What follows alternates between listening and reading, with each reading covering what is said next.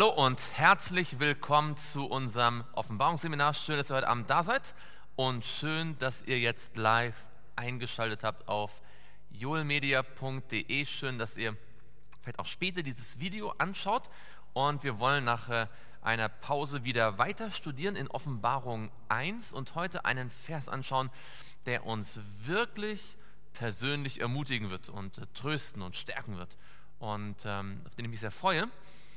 Bevor wir anfangen, wollen wir, wie wir es gute Gewohnheit haben, gemeinsam Gott einladen, unser Studium zu segnen und wo es möglich ist, lade ich uns ein, alle gemeinsam niederzuknien.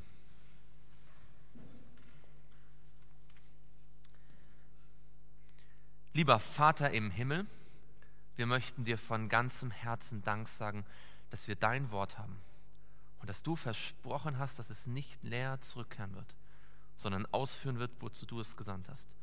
Und Herr, heute möchten wir unser Leben in deine Hand legen und unser Herz dir öffnen und dich bitten, dass du durch deinen Heiligen Geist zu uns sprichst, dass du uns erfüllst mit deinem Heiligen Geist und dass dein Wort seine Kraft entfaltet in unserem persönlichen Leben.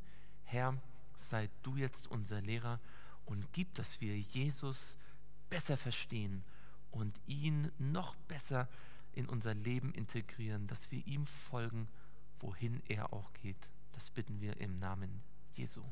Amen.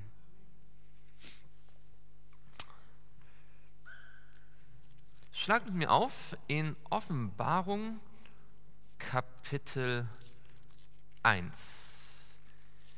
Offenbarung Kapitel 1, wir sind ja immer noch bei dieser Szene, bei der Johannes gerufen wird. Erinnert euch, er war am Tag des Herrn im Geist. Und wir haben gelernt, dieser Tag des Herrn war was für ein Wochentag? Das war der Sabbat. Ja? Am Sabbat wird er gerufen. Und er sagt ja, das haben wir gelesen in Vers 10, er hört eine gewaltige Stimme hinter sich, wie eine Posaune. Und er, er dreht sich um, also bevor er sich umdreht, hört diese Stimme, die ihn beauftragt, was zu tun. Was soll er tun? Was, was sagt die Stimme zu ihm? In Vers 11, wenn wir das mal kurz wiederholen, was äh, beauftragt ihn die Stimme? Ja, dieses, genau. Er soll die Visionen, die er jetzt bekommt, die Offenbarung aufschreiben in ein Buch.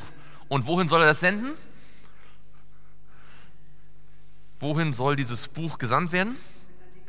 Genau, an die sieben Gemeinden. Ja, und damit haben wir gesehen, die sieben Gemeinden sind ein, ein, ein Bild, ein, ein Symbol für die gesamte Christenheit, die von dem Buch profitieren soll. Und er bekommt diesen Auftrag und er dreht sich um, um den zu sehen, der ihm den Auftrag gibt. Und was ist das Erste, was er sieht in Vers 12? Das mal wiederholen. Noch nicht den Thron, äh, sondern was ist das Erste, was er sieht? Er dreht sich um und er sieht zwölf Leuchter, nicht wahr? Äh, nicht, nicht zwölf, sondern Quatsch. Sieben Leuchter. Er sieht diese sieben Leuchter, die dort brennen. Und diese sieben Leuchter sind, genau, sie sind, diese goldenen Leuchter sind ein Symbol für, was symbolisieren die sieben Leuchter? Sie symbolisieren die sieben Gemeinden, nicht wahr? Er, er hatte den Auftrag bekommen, an die sieben Gemeinden zu schreiben. Und jetzt sieht er, wie Gott die sieben Gemeinden sieht. Ja? Das sind nicht einfach nur Zusammenkünfte von Menschen, sondern die Gemeinden sollen leuchten wie ein siebenarmiger Leuchter. Sie sollen das Licht in die Welt tragen. Jesus hat gesagt, ihr seid das Licht der Welt. Ja? Und ähm, damit soll deutlich gemacht werden, dass das, was er sieht, direkt etwas zu tun hat mit der Gemeinde. Er sieht nicht Dinge, die einfach nur für unsere Kuriosität sind.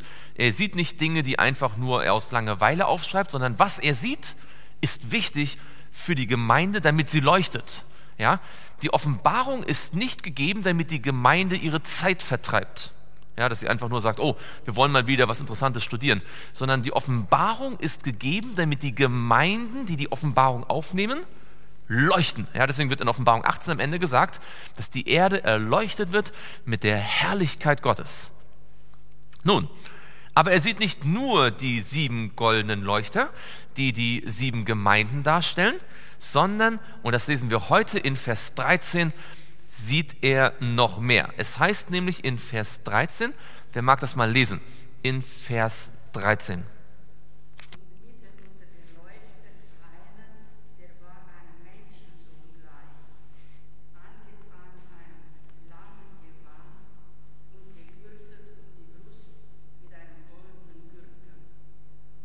Ganz genau.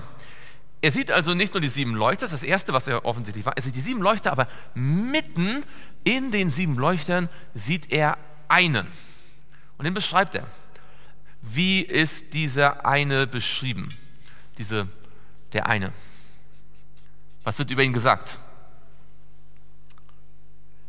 Er ist, er sieht gleich einem Sohn des Menschen aus, oder? Sohn ähm, wie ein Sohn des Menschen, heißt es hier. Und was noch? Sieht aus wie ein Menschensohn und er hat ein, ein Gewand, das reicht bis zu den Füßen. Ja? Ein Gewand und um dieses Gewand herum hat er einen, genau, ein goldener Gürtel. Uns die Dinge jetzt mal ein bisschen genauer anschauen. Aber fangen wir mal ganz einfach an. Wer ist denn das, der hier als der Sohn des Menschen dem Johannes erscheint? Das ist? Das ist Jesus. Das heißt, das Erste und das Wichtigste, was wir feststellen wollen, Johannes, das haben wir letztes Mal ja schon ein bisschen angedeutet, Johannes sieht Jesus in seiner Gemeinde. Als kannte Johannes Jesus schon? Klar, er hat ja mit ihm zusammen gelebt. Er war sein Jünger. Aber sah Jesus so aus, als er auf der Erde in Galiläa am See Genezareth dort äh, entlang gegangen ist? Nein.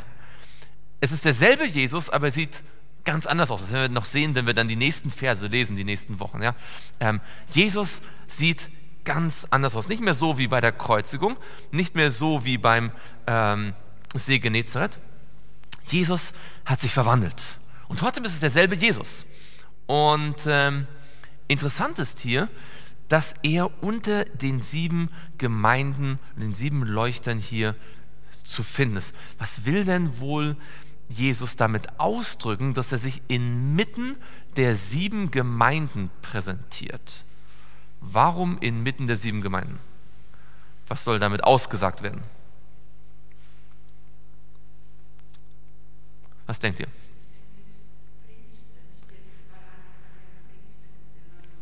Das stimmt, er ist ein Priester. Da werden wir gleich noch darüber sprechen, was es bedeutet, dass er Priester ist. Ja? Ganz genau. Was noch? Also der Johannes sieht die sieben Gemeinden und er sieht Jesus inmitten der Leuchter. Was soll das dem Johannes vermitteln? Was soll er daraus lernen?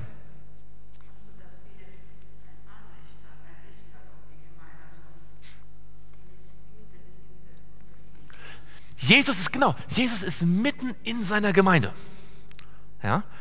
Manchmal haben wir das Gefühl, hier ist die Gemeinde und da ist Jesus. Ja?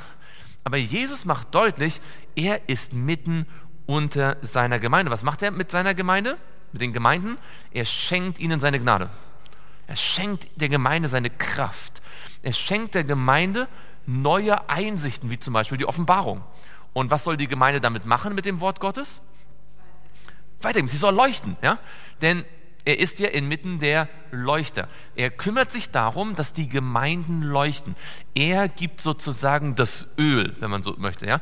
Er sorgt dafür, dass die Gemeinde, dass das Licht nicht ausgeht. Jesus ist in seiner Gemeinde, um dafür zu sorgen, dass die Gemeinde leuchtet. Das heißt, wenn eine Ortsgemeinde gar nicht leuchtet, dann hält sie Jesus draußen. Denn das, was Jesus in seiner Gemeinde tun möchte, egal wo, er möchte seine Gläubigen zum Leuchten bringen. Und er ist mitten unter ihnen. Was meint er wohl? Was wäre wohl mit den Leuchtern passiert, wenn nicht Jesus, der Menschensohn, sondern nur ein gewöhnlicher Mensch diese Leuchter beaufsichtigen würde? Die wären schon längst erloschen. Wenn unsere Gemeinde weltweit oder auch hier in Deutschland oder auch in Stuttgart, wenn die christliche Kirche in den letzten 2000 Jahren von Menschen geleitet worden wäre, wäre sie schon längst vergangen.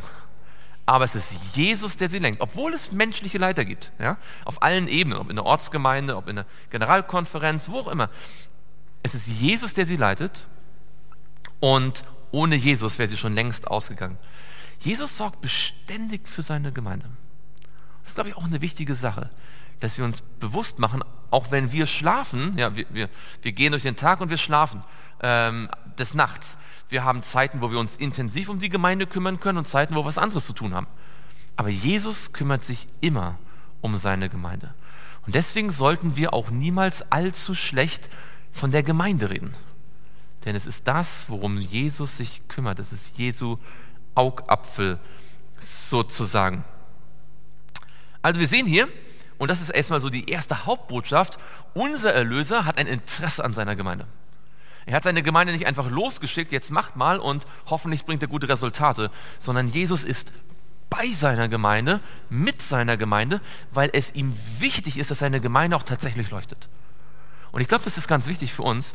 Ganz egal, manchmal geht es einer Gemeinde gut, manchmal geht es ihr schlecht, manchmal ist, äh, blüht sie auf, manchmal ist sie in einer Krise, aber Jesus ist immer dabei. Und wenn wir uns das bewusst machen, dann lesen, leben wir auch anders in der Gemeinde. Jetzt schauen wir uns mal ein bisschen genauer diese Details an.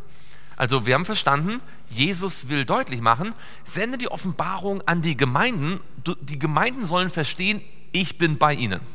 Das ist eigentlich der Sinn der Offenbarung. Ja? Das allererste, was Johannes sieht auf Patmos, ist nicht das Tier aus dem Meer und nicht das kleine, also das kleine, nicht das zweite Tier aus der Erde. Er sieht nicht das Mahlzeichen zuerst. Zuerst sieht er Jesus, der sich um seine Gemeinde kümmert. Die wichtigste Botschaft, die allererste Botschaft an die Gemeinde ist, Jesus kümmert sich um uns. Egal wie die Situation ist. Jesus ist für mich da und für dich da und für uns alle da, wenn wir ihn doch nur unser Herz lassen.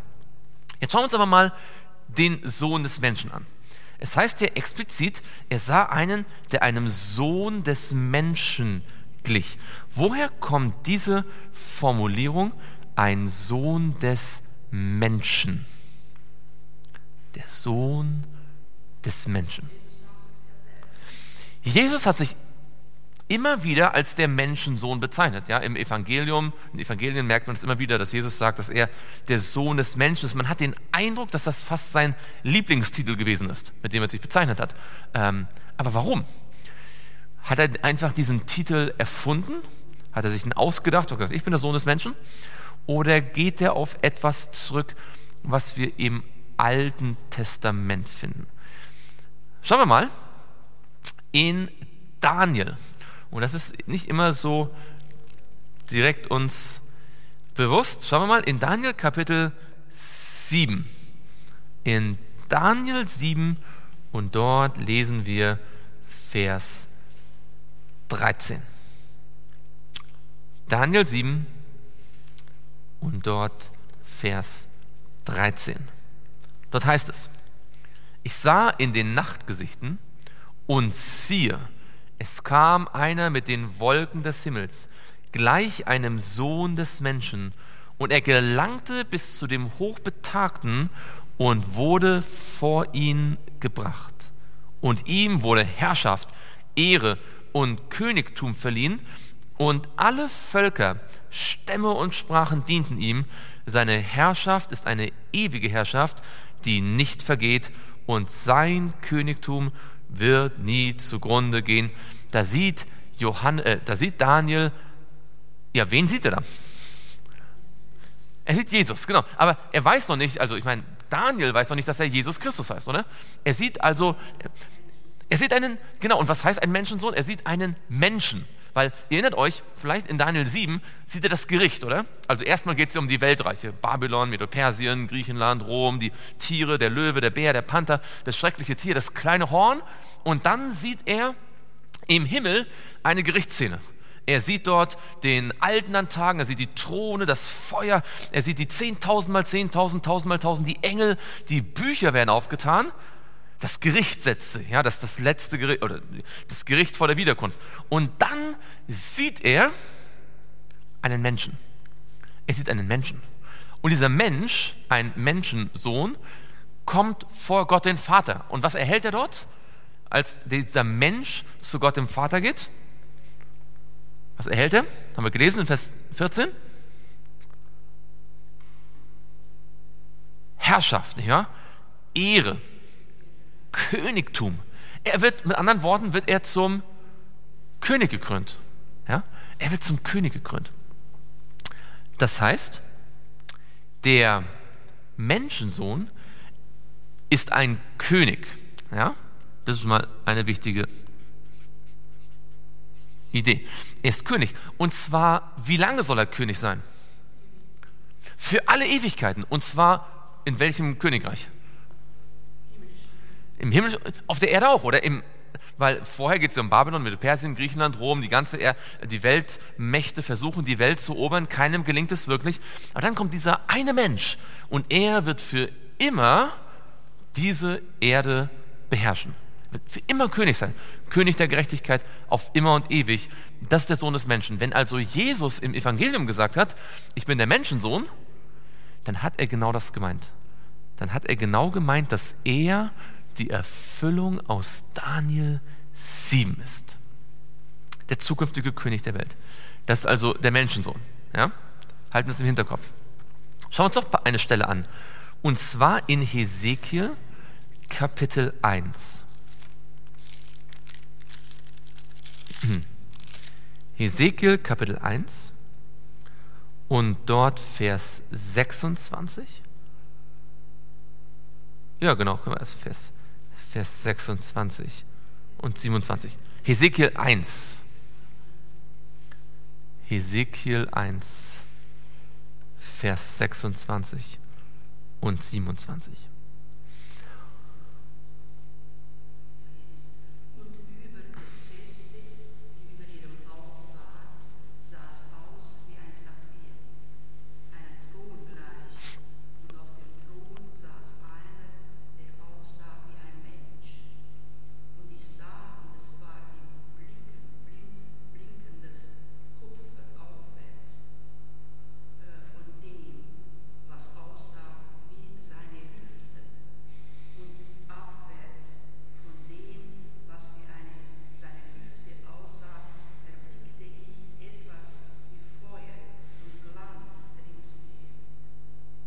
Ganz genau. Da haben wir ebenfalls eine Vision, ja? Das ist Hesekiel und der sieht dort den Thron Gottes, also eher ein Abbild davon, ja, ein Abbild vom Thron Gottes, ein Abbild von der Herrlichkeit Gottes und er sieht den Thron bei dieser Abbild, diesem Abbild und auf dem Thron sitzt jemand und wie sieht er aus, der auf dem Thron dort sitzt? Wie ein Mensch. Also, wer ist das eigentlich, der auf dem Thron dort sitzt? Es ist Gott, nicht wahr? Es ist Gottes Thron, ähm, aber er sieht aus wie ein Mensch. Und damit wird deutlich, dass es sich wiederum um Jesus handelt, der zwar ist zwar hier noch nicht Mensch geworden, aber er zeigt schon an, dass der Bund Gottes damit besteht, dass Gott Mensch wird, ja, dass er sich mit dem Menschen identifiziert. Deswegen sieht man dann auch in den nächsten beiden Versen, in Vers 8, wie der Bogen aussieht, der an einem Regentag in den Wolken erscheint. So war auch der Glanz ringsum anzusehen. Der Bogen ist ja ein Symbol für den Bund. Und jetzt schaut mal, wie Hesekiel in Kapitel 2, Vers 1 genannt wird. Also er sieht eine Vision, er sieht den Thron Gottes und er sieht auf dem Thron jemand, der sieht aus wie ein Mensch. Und wie, wird, wie, wird, wie ruft jetzt der, der auf dem Thron sitzt, zu ihm?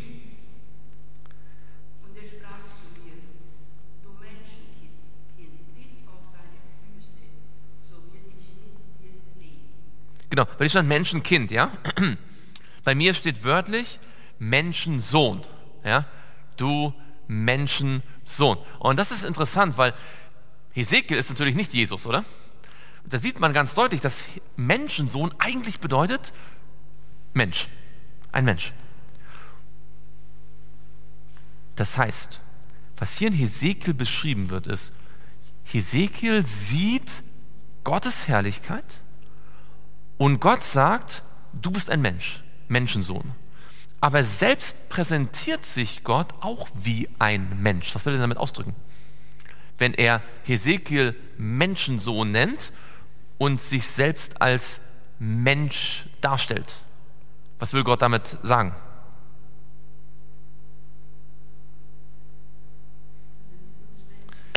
Dass er sich mit uns verbindet, oder? Dass er mit uns eine Verbindung eingegangen ist. Und genau das sagt ja dann das Neue Testament.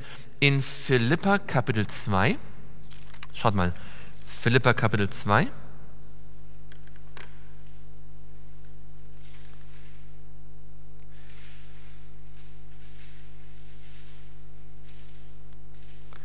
Philippa Kapitel 2 und dort Vers 5 bis 8. Philippa 2, Vers 5 bis 8, dort heißt es, denn ihr sollt so gesinnt sein, wie es Christus Jesus auch war, der, als er in der Gestalt Gottes war, es nicht wie einen Raub festhielt, Gott gleich zu sein, sondern er entäußerte sich selbst, nahm die Gestalt eines Knechtes an und wurde wie die Menschen und in seiner äußeren Erscheinung als ein Mensch erfunden, erniedrigte er sich selbst und wurde gehorsam bis zum Tod, ja, bis zum Tod am Kreuz. Das heißt, hier sehen wir genau diesen Zusammenhang, dass Gott Mensch geworden ist. Ja, das ist, was Jesus auszeichnet. Er ist Mensch und Gott gleichzeitig. Und so stellt er sich dem Johannes vor. Wir werden sehen in Johannes 1, äh, in Offenbarung 1, dass Jesus auch als göttliches Wesen, als, als Gott dargestellt wird, aber ebenfalls als Menschensohn. Ist der Menschensohn. Das heißt, Johannes sieht ihn als denjenigen, den schon Daniel gesehen hat, ja, der einmal die Welt regieren wird. Noch ein Punkt, warum Jesus, warum es so wichtig ist, dass Jesus als Menschensohn dargestellt wird. Schaut mal mit mir in Hebräer Kapitel 2. Hebräer 2 und dort Vers 14 bis 17. Hebräer Kapitel 2, Vers 14 bis 17. Das heißt es.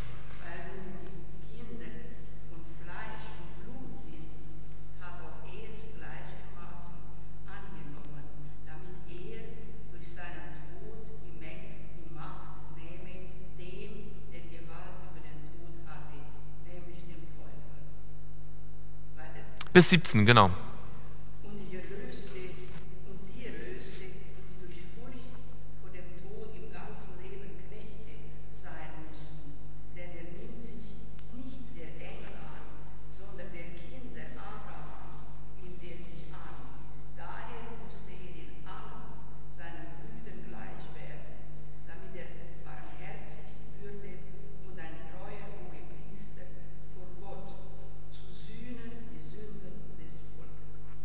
Ganz genau.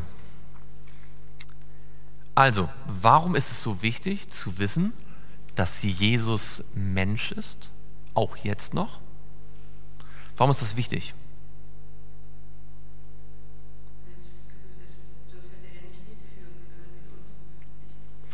Sonst könnte er jetzt nicht mitfühlen. Denn welche Aufgabe hat er jetzt hier nach diesem Vers? Nach Vers 17, was ist seine Aufgabe? Ist Hohepriester. Und als Hohepriester tritt er für mich ein. Jesus war auf dieser Welt, er ist gestorben, er ist auferstanden, ist in den Himmel aufgefahren. Die Gemeinden haben sein Werk weitergeführt.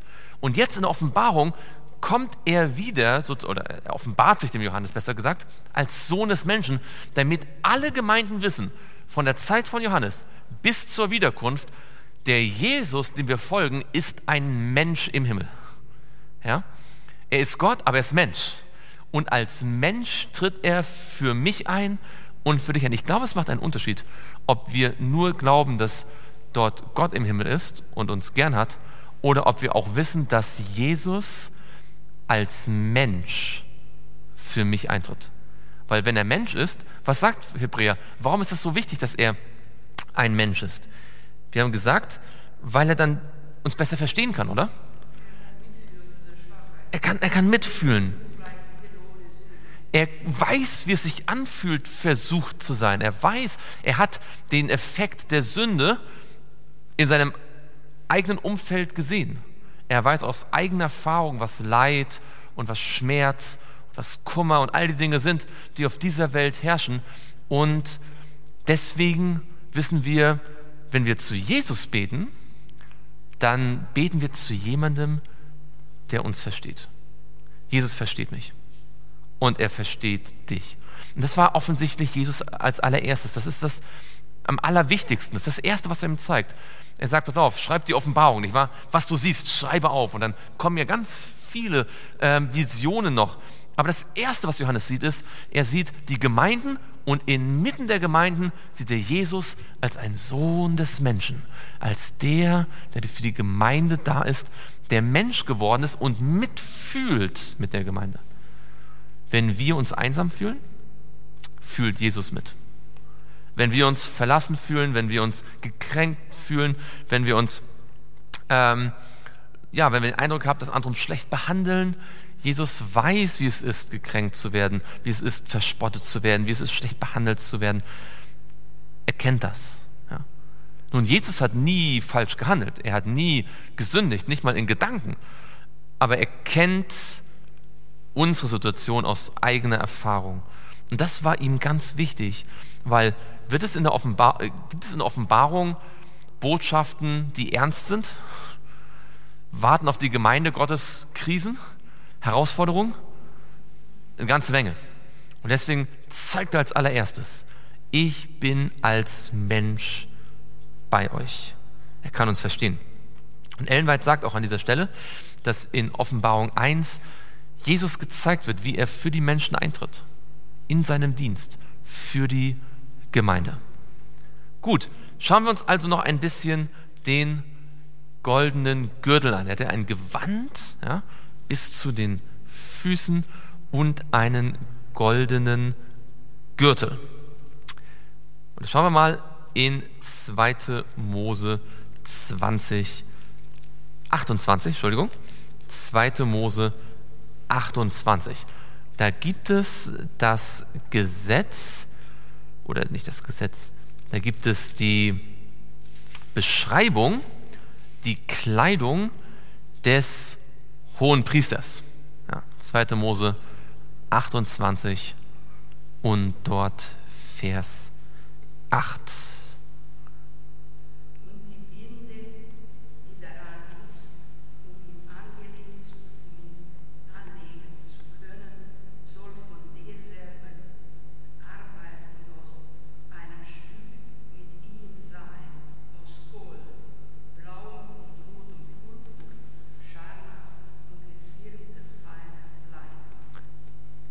Ganz genau. Da geht es um den hohen Priester und der hat ein Gewand. Und äh, was ist Teil dieses Gewandes? Es gibt einen Gürtel. Ja? Und woraus besteht dieser Gürtel, den der Priester trägt?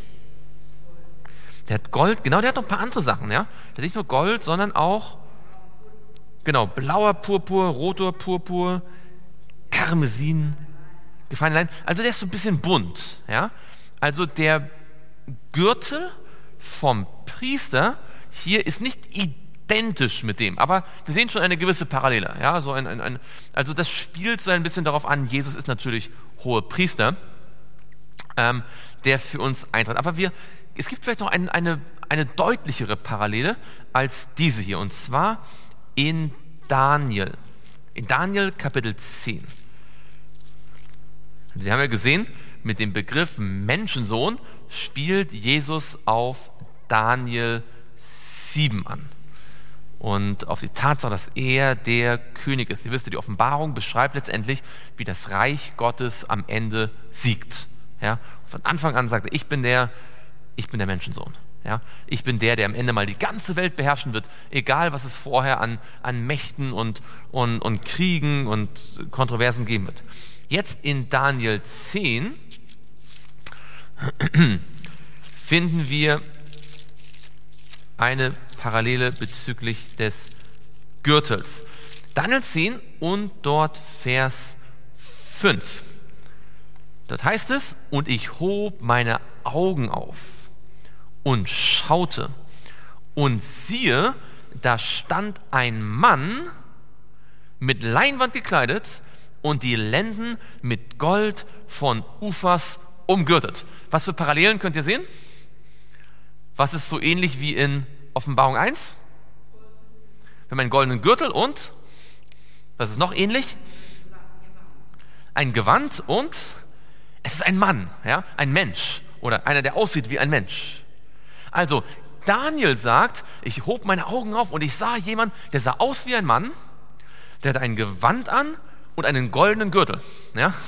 Und Johannes sagt, 600 Jahre später oder so, oder 700 Jahre später, auf Patmos, ich, ich wandte mich um und ich sah inmitten der Leuchter einen, der sah aus wie ein Sohn des Menschen, der hat ein Gewand an und einen goldenen Gürtel.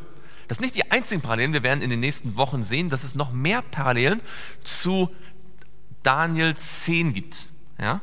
Ähm, und das ist jetzt sehr interessant. Der Sohn des Menschen ist eine Parallele zu Daniel 7. Der goldene Gürtel ist eine Parallele zu Daniel 10. Das heißt, von Anfang an beschreibt sich Jesus so, wie man ihn auch im Buch Daniel finden kann. Ihr wisst ja, Offenbarung und Daniel gehören eng zusammen. Und das sieht man hier schon an diesen, diesen Versen in Kapitel 1. So richtig stark wie die Verbindung dann ab Kapitel 10 ja, ähm, und 11. Da, da hat man dann viel mehr Verbindung zwischen Daniel und Offenbarung. Aber schon hier sieht man, Jesus stellt sich vor wie der aus dem Buch Daniel. Der goldene Gürtel hier. Ähm, ich weiß nicht, ob ihr euch ein bisschen auskennt mit Daniel 10. Das ist ganz interessant, dass er sich hier auf diese Stelle bezieht. Worum geht es denn in Daniel 10? Also wir wissen in Daniel 2, da gibt es das Standbild mit den Weltreichen. Nicht wahr? Und dann kommt der Stein und das Reich Gottes wird auf der Erde etabliert. In Daniel 7 gibt es auch die Weltreiche, Daniel 7, äh, also Babylon, Persien, Griechenland, Rom, Papsttum, nicht wahr, das kleine Horn. Und dann gibt es das Gericht und im Gericht kommt der König der Könige, der wahre König der Könige, Jesus, nicht wahr, und empfängt das Königreich. Worum geht es in Daniel 10? Also, Vielleicht kann ich so viel schon vorwegschicken. Daniel 10 ist nicht eine Prophezeiung für sich alleine, sondern Daniel 10 ist eigentlich die Einleitung für Daniel 11. Ja, und Daniel 11 ist eine lange Prophezeiung, sehr kompliziert oder zumindest nicht immer einfach zu verstehen. Die schauen wir uns natürlich heute jetzt hier nicht an. Und dann am Ende kommt noch Kapitel 12 dazu. Ja, eigentlich ist es Daniel 10 bis 12 könnte man eigentlich sagen, ist eine Vision, eine große. Ja, 10 ist die Einleitung, 11 ist der Hauptteil, Kapitel 12 ist das Ende. Und auch wenn wir jetzt vielleicht nicht so viel Details präsent haben, worum es da in diesen Kapiteln geht, können wir doch erfahren, was der Hauptgegenstand ist von dieser Vision. Schaut mal in Vers 14. Ähm, warum erscheint dort Jesus mit dem anderen Engel? Der wohl der Engel Gabriel gewesen ist. Warum erscheinen die beiden dem Daniel? Ah, vielleicht muss ich, bevor wir Vers 14 lesen, vielleicht müssen wir uns kurz äh, vergegenwärtigen, warum er eigentlich die Vision hat. Schauen wir ganz kurz in Kapitel 1, äh, Kapitel 10, Vers 1. In Daniel 10 und dort Vers 1. Schaut mal. Dort heißt es, im wievielten Jahr des Kyros? Im dritten Jahr des Kyros, genau, des Königs von Persien, wurde dem Daniel, der Belzazar genannt wird, ein Wort geoffenbart und dieses Wort ist wahr und handelt von einer großen Drangsal. Man kann auch übersetzen von einem großen Kampf. Und er verstand das Wort und bekam Verständnis für das Gesicht. In jenen Tagen trauerte ich Daniel drei Wochen lang. Ich aß keine leckere Speise und Fleisch und Wein kamen nicht über meine Lippen. Auch salbte ich mich nicht, bis die drei Wochen um waren. Frage an euch. Wisst ihr vielleicht zufällig, warum der Daniel zu der Zeit im dritten Jahr des Kyros getrauert hat? Was war da los? Dann versteht man ein bisschen besser, warum hier Jesus in der Offenbarung sich auf dieses Kapitel bezieht. Warum hat Daniel in Daniel 10 getrauert. Muss ja einen Anlass gegeben haben, oder? Muss ja einen Grund gegeben haben. Warum hat er getrauert? Was könntet ihr euch vorstellen? Also steht jetzt nicht explizit da, steht nicht im Text, aber was könnte denn passiert sein, dass er getrauert hat?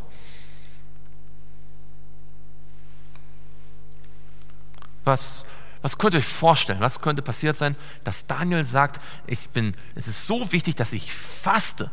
Drei Wochen lang hat er gefastet. Ich meine, drei Wochen lang, oder zumindest keine leckere Speise, nicht wahr? Hat drei Wochen lang getrauert. Was könnte passiert sein? Oh. Ja, also das ist so, so, ähnlich wie in Daniel 9. Ja, in Daniel 9 hat er auch, er wollte wissen, was Daniel 8 bedeutet, nicht wahr? Und dann, dann betet er, genau. Also das könnte ein Punkt sein, dass er etwas noch nicht gut verstanden hat. Und du hast vollkommen recht. Es gibt viele Hinweise, dass Daniel 10 bis 12 auch noch eine Erklärung von Daniel 8 ist. Ihr wisst ja vielleicht, Daniel 9 ist eine Erklärung von Daniel 8, aber auch Daniel 10 bis 12 sind auch eine äh, Erklärung. Aber es gibt noch mehr. In welchem Jahr haben wir gesagt, äh, hat er getrauert? In, wie, in welchem Jahr? Im? Im dritten Jahr. Im dritten Jahr von wem? Im dritten Jahr von Kyros. So, jetzt müsst ihr ein bisschen euch äh, erinnern. Was war denn das Besondere, das Berühmte an Kyros? Was hat er denn gemacht? Was hat Kyros gemacht?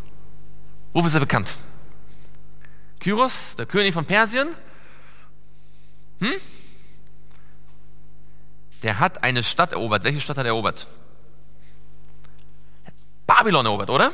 Und als er Babylon erobert hat, wen hat er dann nach Hause entlassen? Wem hat er die Erlaubnis gegeben, nach Hause gehen zu dürfen? Hm? Dem Volk Israel, genau. Und wisst ihr, in welchem Jahr das war? In welchem Jahr hat er dem Volk Gottes die Erlaubnis gegeben, nach Hause gehen zu dürfen?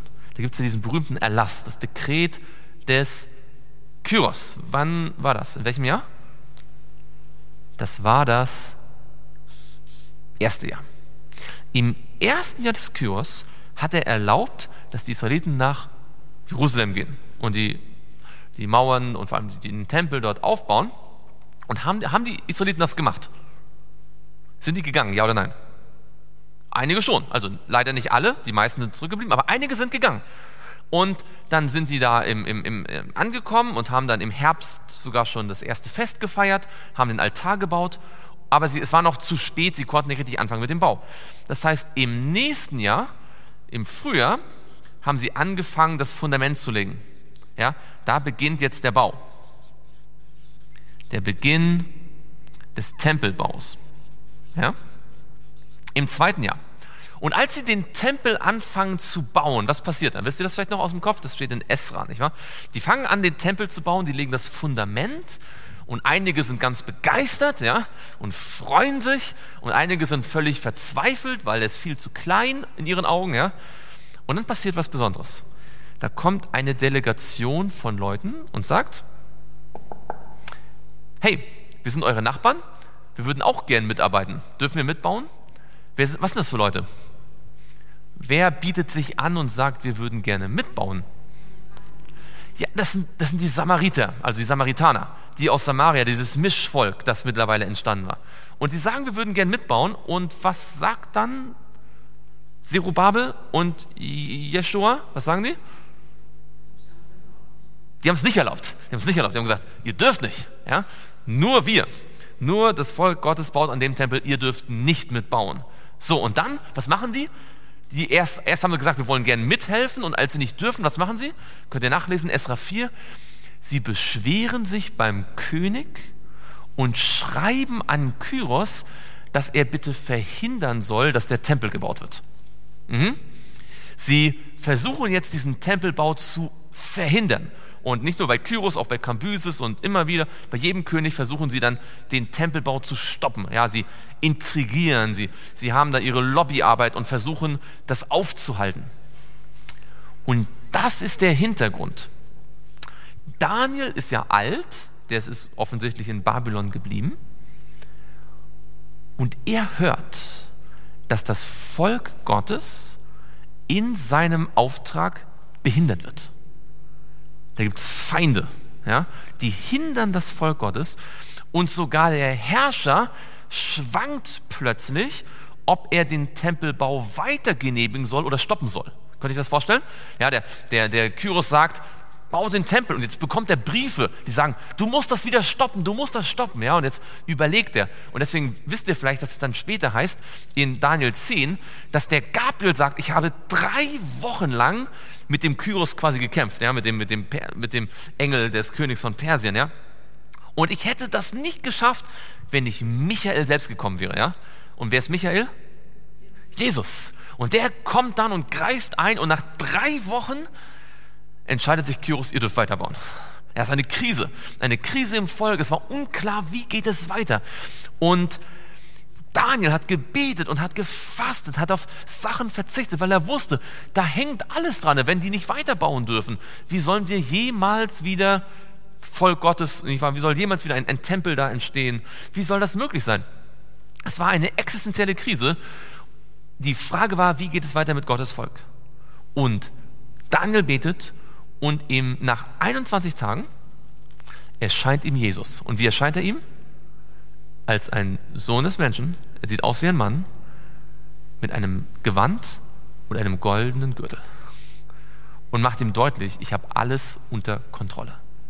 Das heißt, bei dieser Vision in Daniel 10 bis 12 ging es ursprünglich um die Frage, wie geht es mit Gottes Volk und seinem Auftrag weiter? Es sah so aus, als ob die Gemeinde nicht weiterkommt. Und Jesus sagt, macht euch keine Sorgen. Er erscheint und sagt, ich trete für euch ein. Ja? Gabriel sagt, ich als Engel hätte es nicht alleine geschafft, aber Jesus selbst hat für euch gekämpft. Ja?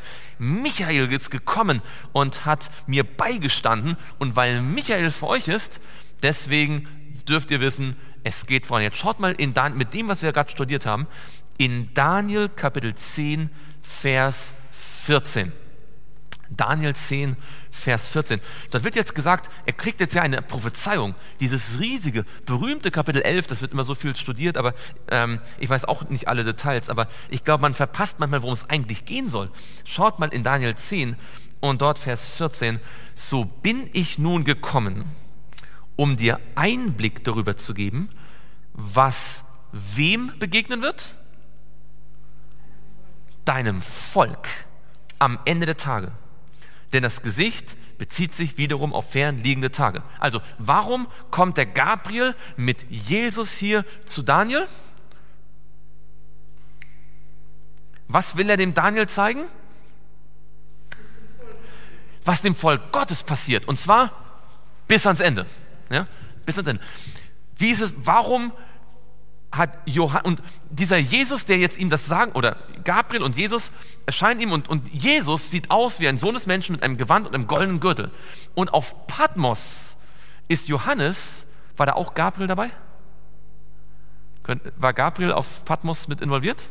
Könnt ihr euch erinnern, was es heißt? Offenbarung Jesu Christi, die Gott ihm gab, er hat sie durch seinen Engel gesandt. Ja, also Gott der Vater zu Jesus zum Engel, zu Johannes, ja.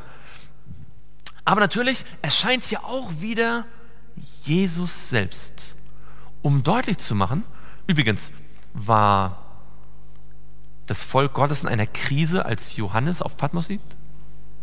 War das Volk Gottes in einer Krise, als Johannes auf Patmos ist? Oh ja, sonst wäre er nicht auf Patmos. Es gab Verfolgung, es gab Unterdrückung. Ähm, die Leute, die Christen wurden umgebracht. Die Frage war, wie geht es weiter mit der Gemeinde Gottes? Und in dieser Krisensituation offenbart sich Jesus. Es ist gerade in den Krisenzeiten, wenn man denkt, es geht nicht weiter. Wie soll das Volk Gottes weiter seine Arbeit machen? Gerade dann möchte sich Jesus offenbaren. Und ich glaube, seid, lasst mich ganz ehrlich sein, ich glaube, wir leben gerade in so einer Phase. Wenn man die Welt, wenn man die Welt sich heute anguckt, heute an diesem Tag, in dieser Woche, in diesem Monat, in, in der Zeit, in der wir leben, in diesem Jahr, dann kann ihm Angst und Bange werden für die Gemeinde Gottes. Ja?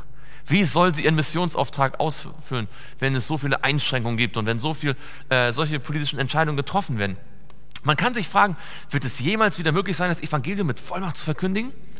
Es ist in solchen Krisenzeiten, dass Gott in besonderer Weise eingreifen möchte und uns deutlich macht, er kümmert sich um sein Volk.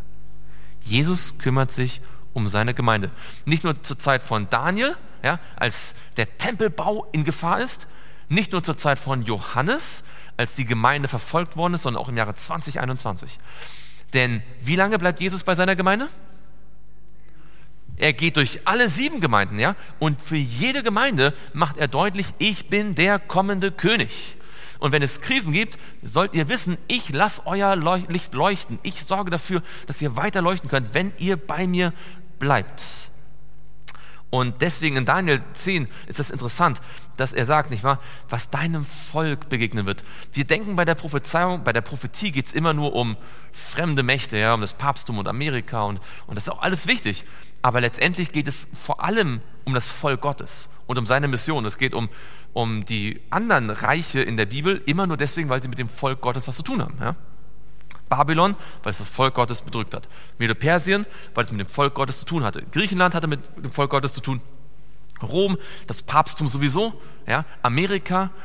Es geht immer um das Volk Gottes.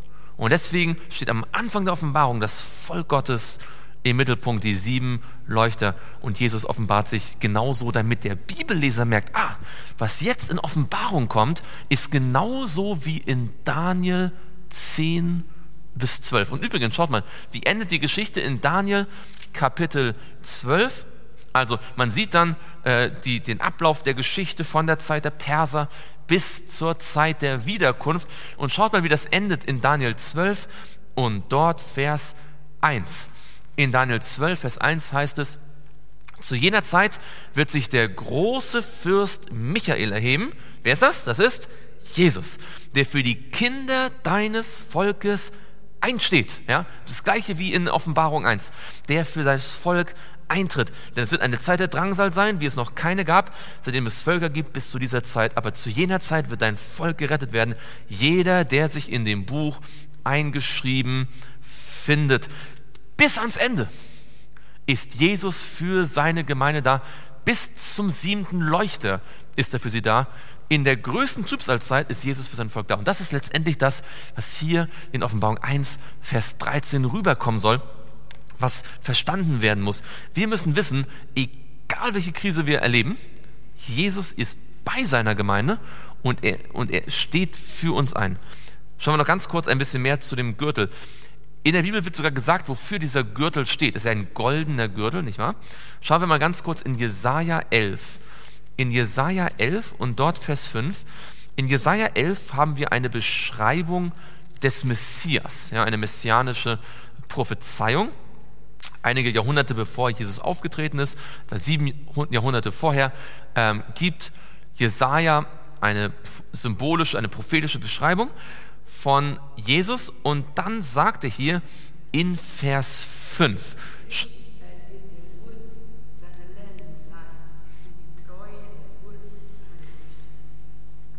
Ganz genau.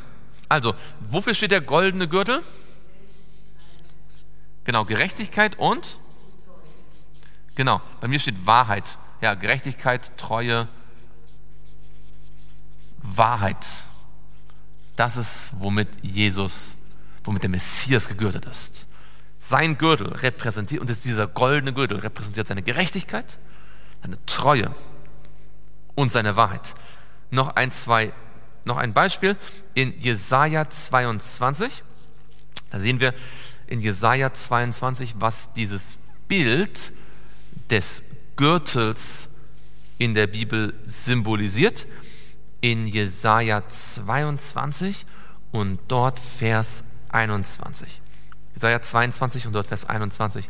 Und dort steht, und ich werde ihn mit einem Gewand bekleiden und mit deinem Gürtel fest umgürten und deine Vollmacht in seine Hand legen. Er wird den Bürgern von Jerusalem und dem Haus Juda ein Vater sein. Also, wenn man einen Gürtel von einem anderen bekommt, was bekommt man dann auch? Man bekommt seine, seine Vollmacht. Ja, seine Herrschaft, seine Vollmacht. Und was sagt Jesus in Matthäus 28? Alle Macht ist mir gegeben im Himmel und auf Erden. Alle Vollmacht hat er bekommen. Und was sagt er noch in Matthäus 28? Er sagt in Matthäus 28, ihm ist alle Macht gegeben. Und was sollen wir machen? Wir sollen hingehen und alle Völker zu Jüngern machen, oder? Sie taufen auf den Namen des Vaters, des Sohnes, des Heiligen Geistes. Und wie lange ist Jesus bei uns? Bis an der Weltzeit. Ja, also Denkt mal kurz drüber nach. Jesus sagt in Matthäus 28, er sagt, alle Macht ist ihm gegeben, ja? Wir sollen Mission machen, ja? Alle Völker zu Jüngern machen. Und er ist, Jesus ist bei uns bis ans Ende. Und genau diese drei Punkte, genau diese drei Punkte werden in Offenbarung, in Offenbarung 1 dargestellt. Denn Jesus sagt, Jesus erscheint dem Johannes und sagt, alle Macht ist mir gegeben. Ich trage den Gürtel. Ja, ich habe den goldenen Gürtel. Ich habe alle Macht. Und ihr sollt, was sollen die Leuchter machen? Sollen leuchten. Sie sollen ein Licht sein in dieser Welt. Und wie lange wird Jesus bei ihnen sein, bei dem Leuchter? Nicht nur beim ersten, nicht nur beim zweiten, sondern bis zum siebten. Das heißt, was wir in Offenbarung 1, Vers 12 und 13 lesen, ist eigentlich nichts weiter als eine Symbol oder ist, könnte man auch beschreiben, als eine symbolische Beschreibung von Matthäus 28 vom Missionsauftrag. Man könnte also sagen, die Offenbarung beginnt mit dem Missionsauftrag Jesu. Ja, das wäre in gewisser Weise nicht mal verkehrt. Allerletzter Vers und dann sind wir für heute hier am Ende in Epheser Kapitel 6. Die Frage ist, was bedeutet der Gürtel für uns? Also, wir wissen, er bedeutet, das ist die Gerechtigkeit und die Treue, die Wahrheit Jesu, die er als Zeichen seiner Vollmacht im Himmel und Erde hier symbolisch trägt. In Epheser Kapitel 6 und dort Vers 14. Epheser 6 und dort Vers 14. Dort steht, und da geht es nicht da geht es um uns, nicht wahr? Das ist die Waffenrüstung Gottes. So steht nun fest, eure Lenden umgürtet, womit? Mit Wahrheit und angetan mit dem Brustpanzer der Gerechtigkeit. Es reicht nicht, dass Jesus den Gürtel trägt, auch wir, die wir ihm nachfolgen und mit ihm Gemeinschaft haben als seine Gemeinde, auch wir sollen den Gürtel tragen der Wahrheit tragen. Und wir können uns fragen, wenn wir durch den Alltag gehen, ob alles, was wir tun, wirklich festgehalten wird von der Wahrheit. Ob wir der Wahrheit folgen, ob wir wahrhaftig sind in dem, was wir sagen und tun und denken. Denn das ist, was Jesus sich wünscht für seine Gemeinde.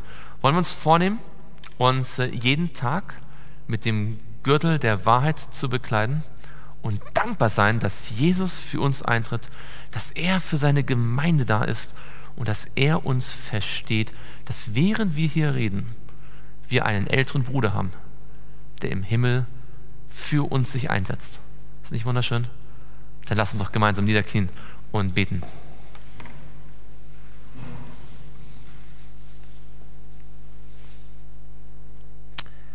Lieber Vater im Himmel, wir möchten dir von Herzen Dank sagen, dass wir dein Wort studieren dürfen und es immer besser verstehen können.